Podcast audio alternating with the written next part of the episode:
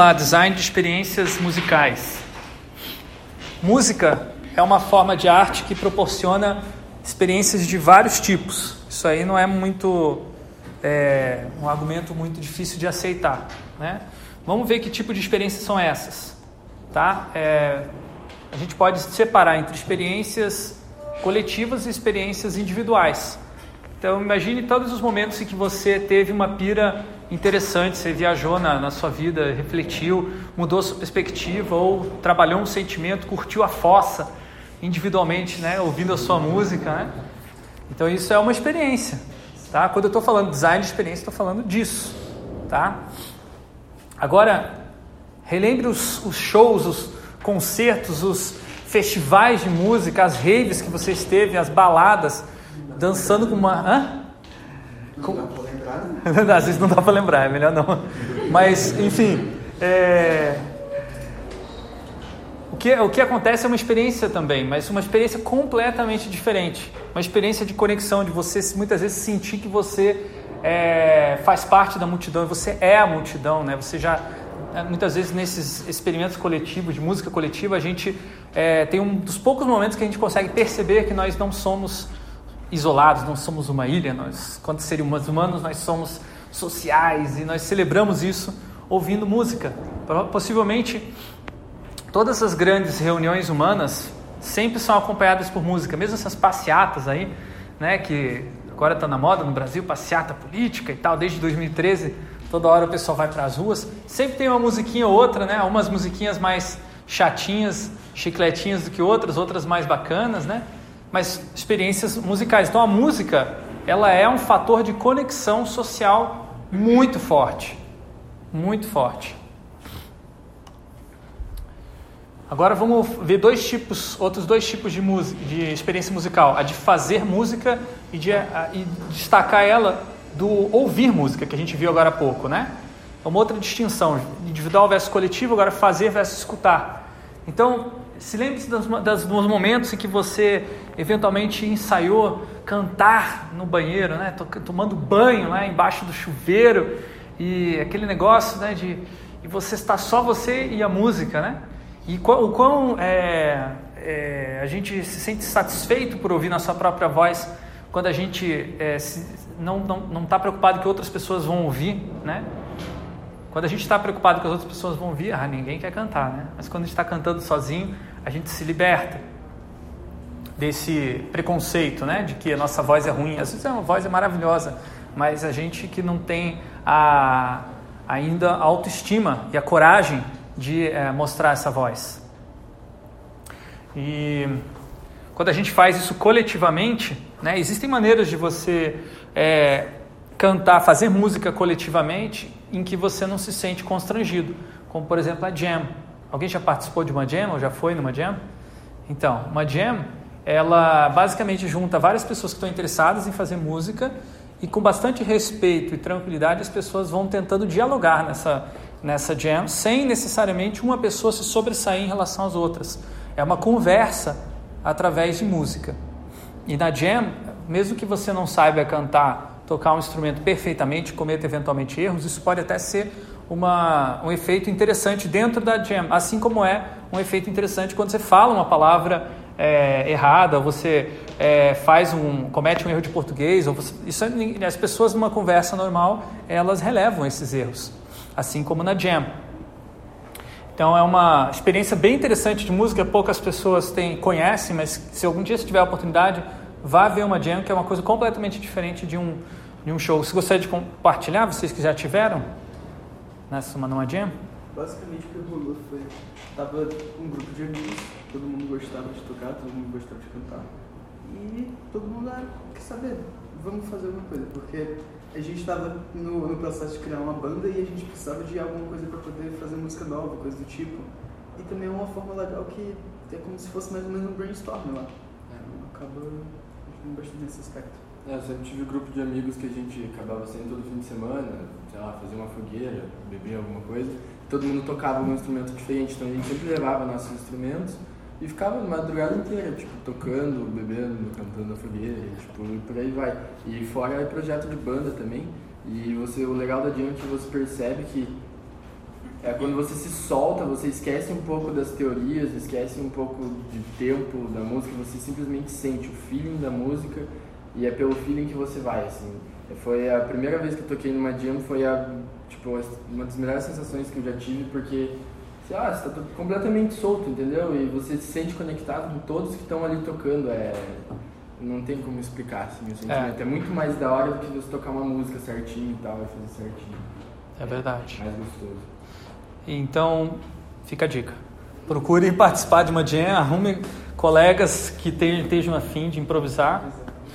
Mas tem também uma experiência mais comum de é, música coletiva que muitas pessoas, a maioria das pessoas no Brasil já passaram em algum momento, que são as canções religiosas. Né? Nós temos um país bastante é, religioso, né, cristão, e dentro da, da religião católica ou mesmo da, da, das, das, religiões evangélicas, você tem é, a música como um fator muito importante, não só de conexão coletiva, mas principalmente conexão com o divino, né? com essa, essa, essa outra energia que está em outra, outro plano, digamos assim. Né? E o quanto isso transforma a vida das pessoas, o quanto elas se sentem emocionadas, choram, é, às vezes até tem é mais do que choram durante esses, esses cânticos, né? Tem gente que, que desmaia e aí vai. E essa, só que esse exemplo da, da religião está muito ligado à tradição, né? Você manter as, as tradições, manter os costumes, manter as culturas antigas. Mas a, as experiências musicais podem servir também para transcender essas é, tradições, deixá-las para trás, questionar elas, né? E perguntar, por exemplo, por que, que as mulheres não podem é, ficar sem a camisa, a camisa, né? Porque elas não podem mostrar os, os seios. Em Woodstock, que foi um dos grandes maiores festivais né, de música da história, é, eu acho, da humanidade, né, você teve é, a música como fator de conexão entre as milhares e milhares de pessoas que estiveram lá, mas não só a música, mas é, uma série de valores culturais que estavam circulando naquele momento. A música apenas como uma síntese desse movimento hippie.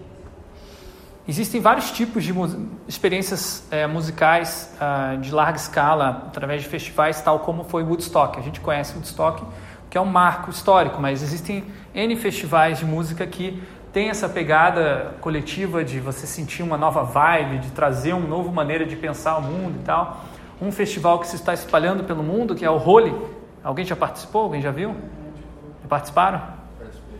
E aí, como é que foi a experiência? O que, que vocês acharam? Cara, é extremamente sinestésica, assim, é muito louco, cara, porque, tipo, sei lá, é muito, é, geralmente quando você ouve, sei lá, música psicodélica, por exemplo, tipo, você fecha o olho e tal, você sente uma experiência sinestésica na tua mente, assim, você vê cores e tal, e quando tem cor mesmo, assim, tipo, é, sei lá, é um incremento muito grande na, na parada, então, tipo, é, é muito louco.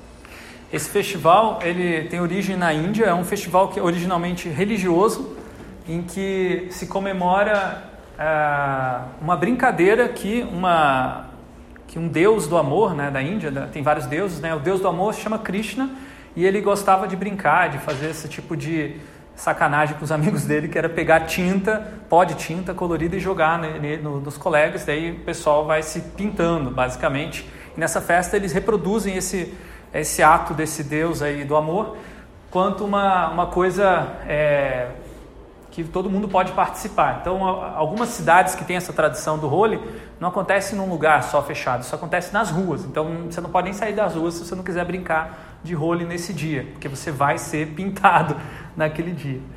Então, essa, desde os anos, é, uns cinco anos para cá, é, esse festival tem sido exportado para outros países. Né? No Brasil, tem vários lugares que tem é, festival role, então é uma experiência muito bacana. Eu já participei algumas vezes. E o mais legal que eu acho particularmente é a autorização para você tocar no corpo das outras pessoas estranhas. Porque quando você vai jogar a, tinta, uma coisa é você jogar, normalmente não colore muito a pessoa. Agora, se você pega e toca e passa a tinta no corpo da pessoa, aí fica legal mesmo a pintura. Então todo mundo começa a fazer isso, aí você se sente à vontade. E eu acho que existe uma, obviamente, uma questão de respeito, né? Eu nunca tive, nunca presenciei nenhum problema de falta de respeito com toque. Pelo contrário, vi pessoas assim, uma vibe muito legal, porque quando se faz esse festival Role, se lembra dessa história dele, que a proposta dele é pensar o amor, não pensar é, putaria. Embora depois do festival aí, daí já é outra história, né? é, experiências musicais podem ser projetadas, né? Como é que, você, como é que o design entra nessa história? Então eu vejo é, esse tipo de experiência musical como uma performance emergente. Isso aí é um termo que eu utilizo na minha tese de doutorado, eu vou explicar um pouquinho para vocês. Isso tem muito a ver também com a dificuldade que eu tenho para me encontrar aqui dentro desse departamento. O design industrial, o design, de modo mais geral, é, ele tem uma história muito focada no desenvolvimento de objetos simples, objetos que concentram vários tipos de conhecimentos e técnicas, e as técnicas elas ficam embutidas, endurecidas, estáticas, fixas no objeto, disponível através de algumas funções para quem quiser utilizar. Aqui, no caso do objeto complexo, que é o, a, o, o caso da performance emergente, o caso das experiências musicais, o objeto ele não é fixo, ele não é estático, ele não, não para nunca.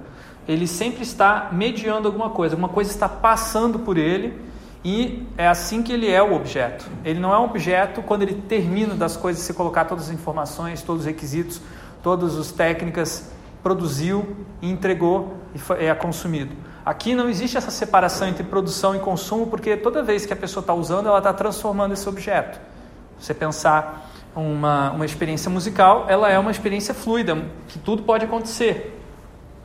Aqui um exemplo é, de objeto complexo, para clássico, digamos assim, para explicar o que, que é um objeto complexo, a gente pode ver essa revoada de pássaros.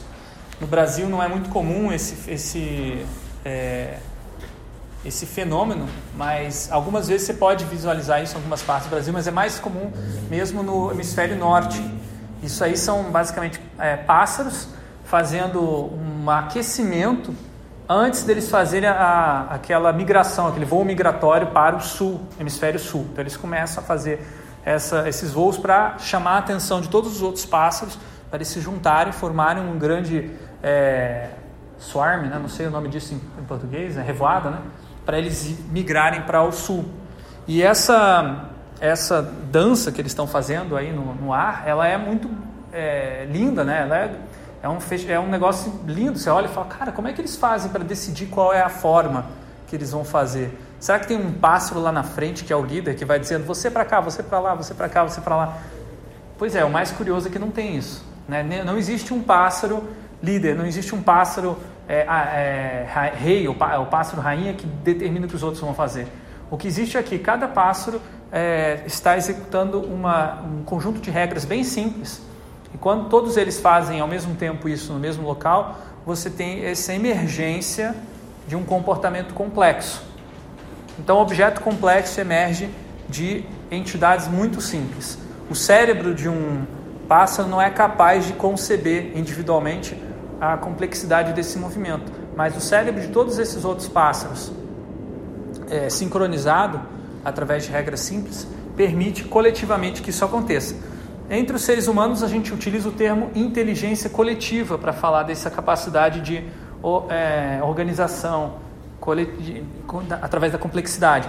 Mas isso não, não acontece somente quando a gente está na internet, quando a gente está é, construindo conhecimentos abstratos. Isso acontece o tempo todo na nossa vida.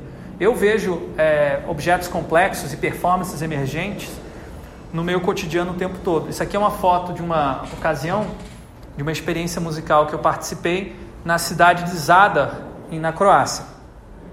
É, eu fiz o doutorado na Holanda e viajei pela Europa conhecendo vários lugares. E esse lugar me chamou muita atenção porque aqui você tem um órgão é, tocado pelas ondas do mar. Então isso aqui é, um, é uma escada, tem umas entradinhas aqui, uns buraquinhos, e aí o, a água vai entrando, e na medida que ela, que ela entra, cada buraquinho, aqui tem uns buracos, dá para ver, cada buraco vai ter uma nota musical diferente, que vai tocar. Então conforme vai entrando a água, vai saindo, vai fazendo uma canção. E isso depende da, depende da, obviamente da maré, mas também de, a performance emergente depende também das pessoas que estão ali e depende também do, do que, que mais estiver acontecendo. Quer dizer, você está ali sozinho e mais ninguém, ou você está ali sozinho é, com um grupo de pessoas, mas não ter aquele é, é, como é que é o nome ali? Aquele navio gigante. Aquele navio gigante ali no fundo é uma coisa. Com o navio é outra, porque o navio estava fazendo maior barulho com a, com a buzina dele, eu não estava conseguindo ouvir direito o mar, mas às vezes parava e daí dava para ouvir. Isso é uma performance emergente. essa zona que a gente ouve na cidade, essa zoeira de barulho, isso são performances emergentes. Elas não são controláveis, elas emergem das interações entre diferentes, é, diferentes entidades simples. E o legal disso é você que tudo pode acontecer, né? Então, mesmo um jogo como é, Guitar Hero pode ser transformado, pode ser parte de uma Pode ser um objeto simples dentro de um objeto complexo que é uma performance emergente. Guitar Hero tem regras bem definidas, você tem que apertar o botãozinho ali na hora certa que está descendo o, a marcação, senão você perde ponto. E isso não tem muito, muita coisa emergente aí. O que tem de emergente na maneira como esse festival de videogame é, fez é colocar o Guitar Hero como uma performance de palco. Então você ia jogar num palco e as pessoas assistiam você jogando Guitar Hero. E você podia fazer um duelo com um colega seu, no caso eu estou duelando com um colega que estava fazendo doutorado junto comigo, um russo, que era sempre o meu é, antagonista nos, nos, jogos de videogame, então a gente ficou ali, é, quer dizer, fazendo uma performance emergente. Você não precisa fazer poses e movimentos para jogar Guitar Hero, essas é, esses é, inputs, é, esses controles, não levam em conta a sua movimentação. Mas a gente fazia, porque ali não estava em jogo o, o Guitar Hero em si, mas estava em jogo a nossa rivalidade. Então, para quem assistiu a nossa nosso duelo, com certeza foi muito interessante ver o russo, que é um rapaz extremamente sisudo e fechado, como a maioria dos russos, né? se abrir bastante ali naquele momento. E isso é, são as, a, as vantagens né, das performances emergentes. Né? Elas podem eh, permitir qualquer coisa acontecer. Pode ser uma coisa boa, pode ser uma coisa ruim. No caso, quando eu estava assistindo, ouvindo o órgão é, e o navio veio e começou a buzinar, obviamente foi uma experiência ruim para mim. Mas aqui foi uma experiência boa. Bom, é, essa discussão sobre performance emergente faz parte, como eu anunciei no começo da, da oficina, da área de design de experiências. O que é design de experiências, então? É uma área profissional nova também é uma área emergente na academia que trata de performances emergentes. E ela envolve vários conhecimentos de várias áreas, porque como o objeto é complexo, às vezes o objeto vai ser um produto, às vezes o objeto vai ser um serviço, às vezes o objeto vai ser uma interação, e na verdade, a maioria dos casos vão ser vários objetos simples formando um objeto complexo. Por isso que o design de experiências é uma área interdisciplinar que vai contar com conhecimentos da área de design gráfico, design de interação, interação humano-computador, desenho industrial, é, engenharia elétrica, engenharia mecânica, arquitetura, arquitetura da informação e até mesmo criação de conteúdo. Então é meio difícil de você encontrar uma definição muito clara de design de experiências porque ele está nessa, na verdade, nessa área cinza entre outras áreas. Então é, o design de experiências tem uma, uma diferença também de outras áreas do design é que ele explora e aproveita tecnologias de ponta, com o objetivo daí de mediar experiências, interações e informações. Então vocês vão ver nos exemplos de projeto que eu vou mostrar a tentativa de usar o que tem de mais moderno na tecnologia disponível para músicas, para design de, de experiências musicais. Um ponto importante para vocês entenderem o processo do design de experiências é que ele enfatiza muito a prototipação. O quanto mais cedo você conseguir prototipar, melhor. Porque você prototipando, você coloca nas mãos de uma outra pessoa, de um eventual usuário dessa experiência, uma pessoa que vai passar por ela, e aí você pode é, ajustar a sua experiência para que ela atinja é, os objetivos, satisfaça os desejos, é, ou ela explore algum sentimento que a pessoa exibiu quando ela estava usando aquele teu protótipo. Então, esse ciclo de prototipar, testar com pessoas reais que não sejam as pessoas que projetaram o, teu, o, produto em si que você está testando, é fundamental em qualquer metodologia de design de experiência, que existem várias. Bom, vamos para a parte de projetos. Vou mostrar alguns exemplos de é, protótipos que os nossos estudantes, quer dizer, os meus estudantes de diferentes universidades fizeram e não reparem que esse aqui é bem antigo, tá? Desde 2009 eu venho dando aula sobre esse assunto. Esse trabalho aqui é, foi elefantinho psicodélico. Essa estudante ela estudou a, a, brincadeira de criança elefantinho colorido. Vocês lembram dessa brincadeira? Como é que é? Então, elefantinho colorido é bem simples. Uma pessoa que é, digamos assim, o pegador fala elefantinho colorido. Daí a, os jogadores falam, cor? Aí essa pessoa escolhe, por exemplo, rosa. Aí todo mundo tem que pegar alguma coisa que tenha cor rosa. Aí pegou na cor rosa, a pessoa se liberta, como se fosse o pique. Mas se não pegar, o pegador pode pegar aquela pessoa, tá? E daí ela converteu essa, essa regra, extraiu, é, extraiu a regra, abstraiu ela da brincadeira e aplicou na balada. E aí ela criou um, uma, um conceito de um dispositivo que permitiria ao DJ avisar quando que é, todas as pessoas que tivessem a cor é, X teriam que ser tocadas para ou, não, não, peraí, peraí, não, era uma coisa diferente. Na verdade, as pessoas que tinham a cor X, elas tinham que vir para o centro do, da pista de dança, e aí elas iriam dançar lá naquele meião lá. Então, se você tivesse com, você entra na, na balada, você recebe um brochezinho, e esse broche identifica a sua cor. Aí, de repente, o DJ falou, ó, é, elefantinho psicodélico, que ele mudou um pouquinho o nome, né? É, amarelo. Aí todo mundo que tem a cor amarela vai para aquele meião. Ela teve essa ideia e a gente resolveu, falei para ela, ó, prototipe. Vamos ver se a gente consegue criar essa experiência. Gente, em 2009 fazer isso era mais é bem difícil, mas a gente conseguiu fazer algumas coisas. Estamos nós aqui fazendo nosso protótipo. Só um pouquinho que Do elefante o som não está saindo, né? Na... Vou passar para vocês a proposta de atividade nossa hoje da, da oficina, tá? A gente vai ter material aqui suficiente para desenvolver um projeto de música tátil. Tá? Não dá para a gente fazer esses projetos todos de tecnologia que eu mostrei para você, avançada, que eu mostrei aqui para vocês, porque a gente não tem esses equipamentos disponíveis ainda. Não sei se um dia a gente vai ter, né? É, mas a gente pode fazer coisas mais simples, é, apenas com o smartphone, com o fone de ouvido, a gente vai conseguir fazer uma coisa muito legal que eu já experimentei com alunos aqui na minha disciplina de design de experiências e agora eu estou espalhando através dessa oficina, que é o projeto Música Tátil. Vocês vão escolher uma música, tem que ser instrumental, tá? não, deve, não pode ser uma música com vocal. É, e aí vocês vão traduzir essa música, ou complementar essa música, ou ampliar essa música, como vocês quiserem, através de estímulos táteis. Então uma pessoa vai vir é, escutar essa música, ela vai colocar o fone de ouvido, você vai dar play e vai pedir para ela fechar os olhos.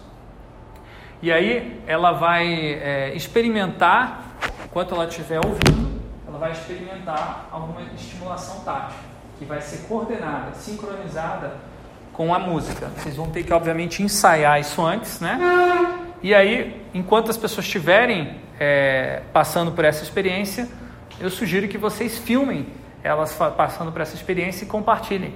Depois, não sei se, ó, se a gente já tem um espaço do Algures do evento para compartilhar esses vídeos ou se a gente cria um espaço nosso até o final da oficina a gente decide, mas a ideia é a gente poder ver os vídeos, porque esses experimentos não precisam ser feitos aqui nessa sala, tá? eles podem ser feitos em outros lugares aqui do bloco, é, acho que é até mais fácil você, dependendo do caso, tem algumas experiências que vão ser portáteis, outras que não vão ser portáteis. Tem experiências que vão querer fazer num lugar específico aqui da, do campus e outros que pode ser qualquer lugar, tá? Eu vou mostrar um exemplo. Esse exemplo foi feito, como eu falei, na disciplina de Design de Experiências, é uma interpretação do, da trilha sonora do jogo é, Journey, que é um jogo que eu particularmente gosto muito, e aí estão os meus estudantes testando o protótipo comigo, tá?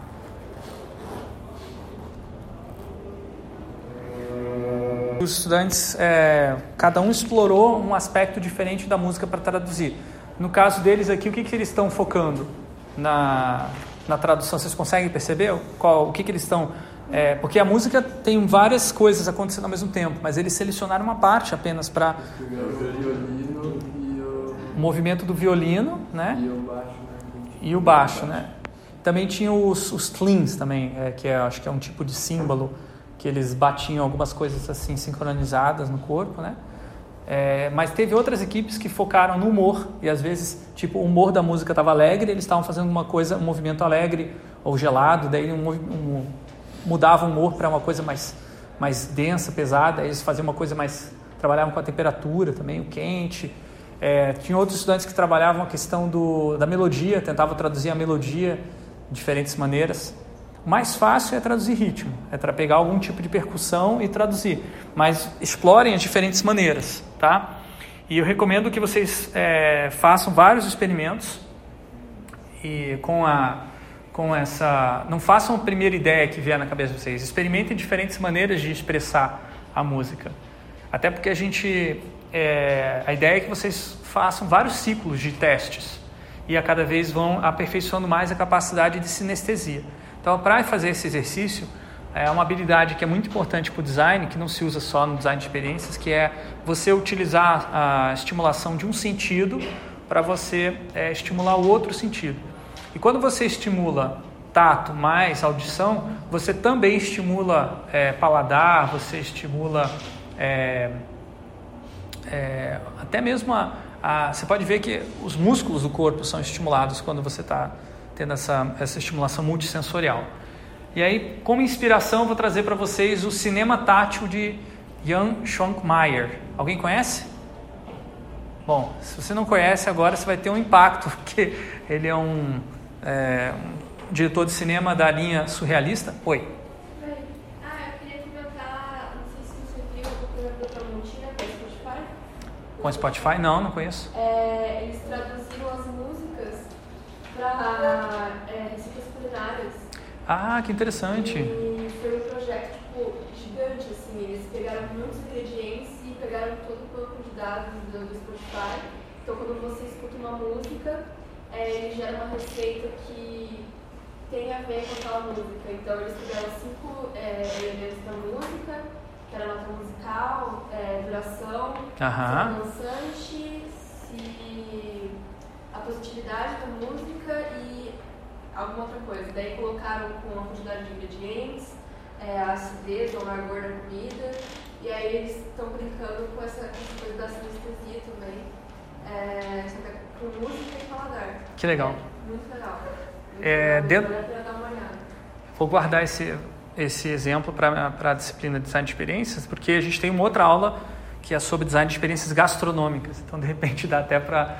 Site é sabordasmusicas.ifspotify.com. Valeu pela dica. Mas voltando então para o Jan, Jan, Jan Schwankmeyer, ele é um, é um diretor de cinema é, é, tcheco que trabalha com surrealismo. E uma das características do- das- dos filmes deles é que ele, através dos, da audição e da visualidade, que é o foco do, que é o que teoricamente o cinema consegue nos impactar, ele tenta impactar o tato, ele tenta fazer a gente sentir, se, através da sinestesia, o que está acontecendo nas cenas. Então percebam o exagero da, do uso do som e o exagero também visual. É muito bizarro as coisas que vocês vão ver, mas o legal é ver essa tentativa de explorar o tato, que é um dos é um dos sentidos menos explorados pela nossa sociedade e pelo design especificamente. Então, como é que vai funcionar a oficina? Eu terminei de apresentar os conceitos principais. Agora eu vou trazer o material para vocês é, fazerem a experiência tátil. Enquanto isso, vocês podem formar grupos de três pessoas. Tem que ser pelo menos três pessoas, porque para manipular os materiais e tal, pode ser mais que três, mas acho que cinco já é o demais, tá? Três, em- três e cinco. É, e aí vocês vão escolher uma música instrumental, tá? E vão começar a discutir como que vocês vão traduzir. Enquanto isso eu vou estar trazendo material. Aí vocês vão produzir o protótipo, testar entre vocês. Quando vocês quiserem quiserem é, começar a ter feedback, vocês vão na, lá fora e puxa alguém para cá para dentro, um transeunte qualquer da universidade. Ou se você é, quiser levar, tiver algum portátil, você leva e faz o teste lá. Até o horário do almoço, que é gente, tá 11 horas, né, meio-dia, vocês têm que fazer pelo menos um teste aqui dentro. Tá? E aí eu tenho que experimentar esse teste para dar feedback para vocês. Então todas as equipes têm que aproveitar é, a minha presença aqui na oficina para pegar esses feedbacks. Na volta do, do intervalo, do almoço, vocês vão continuar melhorar e vão testar com outras pessoas. E aí a gente vai fazer vários ciclos. Vocês vão lá, testam, traz para cá o que, que, que, mudou, o que, que melhorou, porque esse o design de experiências, a característica principal é você desenvolver uma, uma proposta com base no, na, nas reações, nas emoções, nos sentimentos que as pessoas têm. Então é importantíssimo vocês fazerem esses vários ciclos. Não pense que o projeto termina quando você terminou a primeira experiência. Você tem, você tem que fazer várias para poder ter uma, um aprendizado e compreender o processo como um todo. Beleza? Então tá.